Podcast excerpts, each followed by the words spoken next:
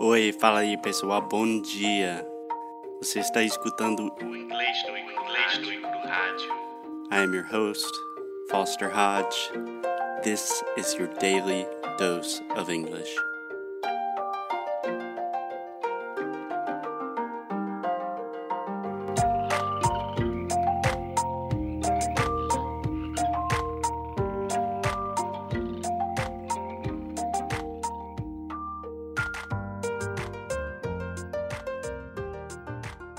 Hello, hello. Hey, what's up, guys? Hey, Alexia. What's going on? Hey, I'm fine. What about you?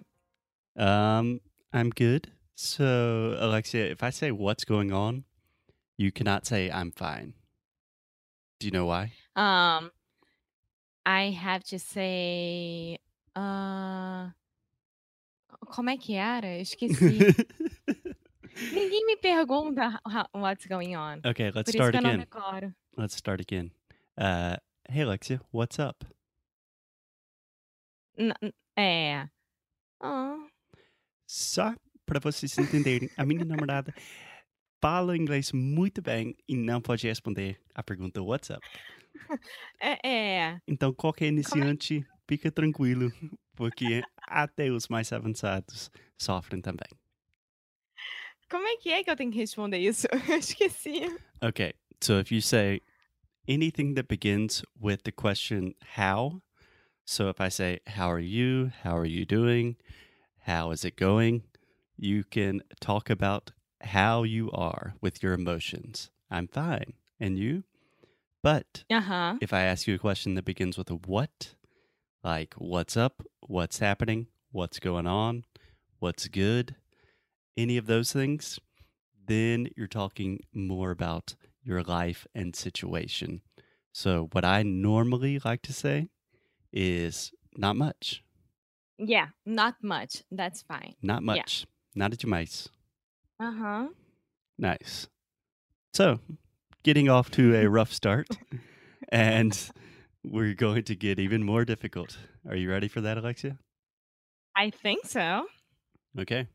Born ready. So, Emma, in the last podcast, we talked about the TH sound, which. Sim, que eu fui muito bem. yes, you were. Yes, and this is an English podcast. I'm sorry. it's okay. So I just wanted to do one more episode about the TH because I really think if it is not the most difficult sound in English, it is definitely one of the most difficult sounds. Because it's just, it's weird. You know, you have to put your tongue out of your mouth. You don't do that in Portuguese. So I think it's worth having two episodes about it. Cool. Cool. Let's do it. Cool. So, last episode, we just worked on some words and talked about the sound. But today, I want to put it into practice and talk about some phrases. Okay? Okay. So, Alexia, the first phrase that I have for you today is one that I know you practiced a lot in the past because I have forced you to practice for more or less three years now. No, it was like either you say this or you won't eat. It was like this. Uh, gente, não, não foi assim, não. Uh, this is an English podcast, amor. we have a very healthy relationship. I did not use bribery to get my girlfriend to learn English. Anyway, Alexia, so repeat after me. Three things that I think about. Three things that I think about. Nice, awesome. I like how you have that rhythm too. So, the first part, three things that I think about. The second part are my father, my mother, and my brother. Are my father, my mother, and my brother. Okay, can you say everything one time now, very slow? Three things that I think about are my father, my mother, and my brother. Three things that I think about are my father, my mother, and my brother. Okay, so just one thing in the word father, this is the ah sound. So just like prato, chato, rato, father. I heard father. Father, Perfect. Awesome. Cool. So one more time. Three things that I think about are my father, my mother, and my brother. Three things that I think about are my father, my mother, and my brother. Okay, really open that ah sound. Ah, okay, one more time. Three things that I think about are my father, my mother, and my brother. Perfect. A little bit faster now. Three things that I think about are my father, my mother, and my brother. Okay, awesome. A little bit faster. Oh my God. Three things that I think about are my father, my mother, and my brother. Okay, try to do it faster than me now. Three things that I think about are my father, my mother, and my brother. No way. No way. I can't. Three things that I think about are my father, my mother, my brother. that was good. So, Alexia, I'm just kind of joking with you, but it is a really good idea if you're training your pronunciation to try to say things as fast as possible until you cannot produce the sounds anymore.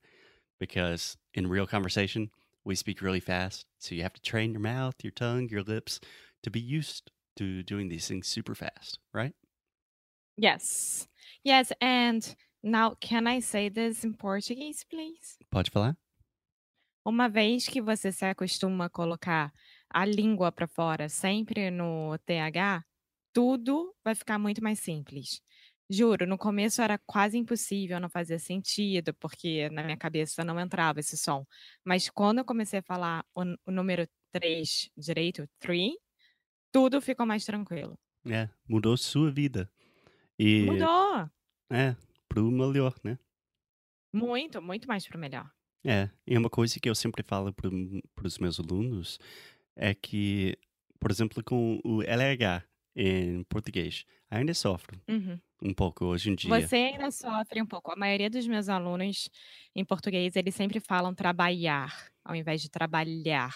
E quando eles descobrem o LH, né, que é a língua para trás dos dentes, a vida deles também muda. Então, eu acho que é a mesma coisa do que em inglês com TH pra gente. Sim, mas a tendência normal do aluno de inglês ou de qualquer idioma é evitar os sons mais difíceis.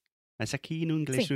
a gente pensa o oposto, que você quer praticar os sons mais difíceis, deve ser a coisa mais importante para você agora. Então, E, por na exemplo, verdade, a gente quer facilitar a vida de todo mundo. Então, a gente ensina os sons mais difíceis de uma forma fácil e sem muitas regras. Simplesmente a- ensinando como falar. É tipo isso. Sim. Mas realmente Sim. eu fiquei eh, pelo menos um mês andando eh, pelas ruas do Rio, falando tipo milho, mulher, caralho. Milhão. Amor. Amor, desculpa. Okay, next one. I'm ready. Okay, here we go. So the next phrase is thank you a thousand times for those things you did on Thursday. So let's start with the first part. Thank you a thousand times. Thank you a thousand times. Perfect. One more time, a little bit faster. Thank you a thousand times. Thank you a thousand times. Great. Excellent. For those things you did on Thursday. For those things you did on Thursday. Excellent. One more time. For those things you did on Thursday. For those things you did on Thursday. Nice. I'll try to combine the two. Thank you a thousand times for those things you did on Thursday. Thank you a thousand times for those things you did on Thursday. okay, let's try it one more time. Thank you a thousand times for those things you did on Thursday. You can start Thank- very slow. Thank you a thousand times for those things you did on Thursday. Nice. One more time, just very slow for those things you did on Thursday. Thank you a thousand times for those things you did on Thursday. Nice. Okay. So a little bit faster. So just repeat with me and we'll just go back and forth doing doing our thing. So thank you a thousand times for those things you did on Thursday. Thank you a thousand times for those things you did on Thursday. You're welcome. Mm-hmm. Mm-hmm. that was really good. So Alexia, in this phrase, we only have the TH at the beginning of the words, which is a little bit easier because you have a little bit more time to think. To think. TH, viu? So, in this phrase, we're going to have some THs at the end of words. Are you ready? I think so. Let's go. I think so. Nice. So, both of us think that the health insurance market is thriving. This one's hard. Can I try it? Yes. First, can I ask you? Ah, try it. Go for it. Both. Oh my God. Peraí. Both of us. No, wait. Both of us think that the health insurance market is thriving. Perfect. Perfect. So, do you know what the word thriving means? Um, I do. I think I do. Like thriving is really good. Exactly. Exactly. Yeah. It's doing really well. Yes. So, for example, if you are thriving at your job or something, that means you are doing sensationally. You are doing better than most. Yeah. Okay, so repeat with me. Both of us think that. Both of us think that. Both of us think that. Both of us think that. Yeah, that combination with think that it's really hard because you have think and you have to make the k sound and then that immediately after. So both of us think that. Both of us think that. Excellent. The health insurance market is thriving. The health insurance market is thriving. Nice. Uh, say the word thriving one more time. Thriving. There we go. There we go. so, all together now, both of us think that the health insurance market is thriving. Both of us think that the health insurance market is thriving. Perfeito, amor. Mas esta frase não tem sentido nenhum porque é, a gente não sabe que nem no Brasil, nem nos Estados Unidos ah, o sistema de saúde não está não está muito legal hoje em dia. Eh, Sim, exatamente. Bom, mas a gente pensa na Suíça, no Canadá, né? Essas coisas assim. É. Então poderia ser both of us think that the health insurance from Canada is thriving. nice. When in doubt, always put Canada in the phrase. Uh-huh. Nice. Okay, Alexia, the last one. Think about how different the North and South of the United States are. Think about how different the North and the South of the United States are. Yeah, this one's difficult. So, in my experience, the words North and South are impossible for Brazilians. And what I always hear my students do is say North with an F sound, where they're biting their bottom lip, not their tongue. And the same thing with South. So, the most important thing, if you're listening right now, is do not bite your bottom lip. Ok. Okay, so repeat with me. Think about how different the North and South Think about how different the North and the South of the United States are. Of the United of the United States are. yeah, sorry, I did not divide that very equally. no. Okay, let's just do the entire thing. Think about how different the North and the South of the United States are. Think about how different the North and the South of the United States are. Okay, a little bit faster. Think about how different the North and the South of the United States are. Think about how different the North and the South of the United States are. Awesome. Awesome. Ah. That's very good. And that one is true. yes. You agree, right? that the South, I do agree. where I live, I do agree. way different than New York or something. Oh yeah. Yeah. Oh yeah, yeah, And different as well from Florida, Miami. yeah, yeah. That's not the real South. That is just the top of Latin America. Latinos. awesome, Alexia. So I think you are good with the TH. Do you have any advice, recommendations for people that are still having difficulties with the sound? Um, sim, eu acho que a melhor forma é. Eu acho que a melhor forma é você decorar uma frase, por exemplo, eu acho a mais fácil é Three things that I think about are my father, my mother and my brother. Essa para mim foi a que realmente me ajudou a entender e realmente falar todas as outras palavras com TH no meio, no começo e no fim de forma correta. Então, pega uma dessas frases que a gente acabou de, de ensinar para vocês, é, decora e faz uma musiquinha, igual que eu fiz com a primeira. E desse jeito você repete, repete, repete e juro, vai funcionar. Parece bobo, mas vai funcionar. Então, ó, three things that I think about are my father, my mother and my brother. Pronto. Você tem no meio, no começo e no fim. Sim, e se você pode fazer isso, eu te prometo que você está fazendo melhor do que a grande maioria dos brasileiros. Sim. Sim, infelizmente Sim, é, é verdade. É. Mais alguma coisa, Alex?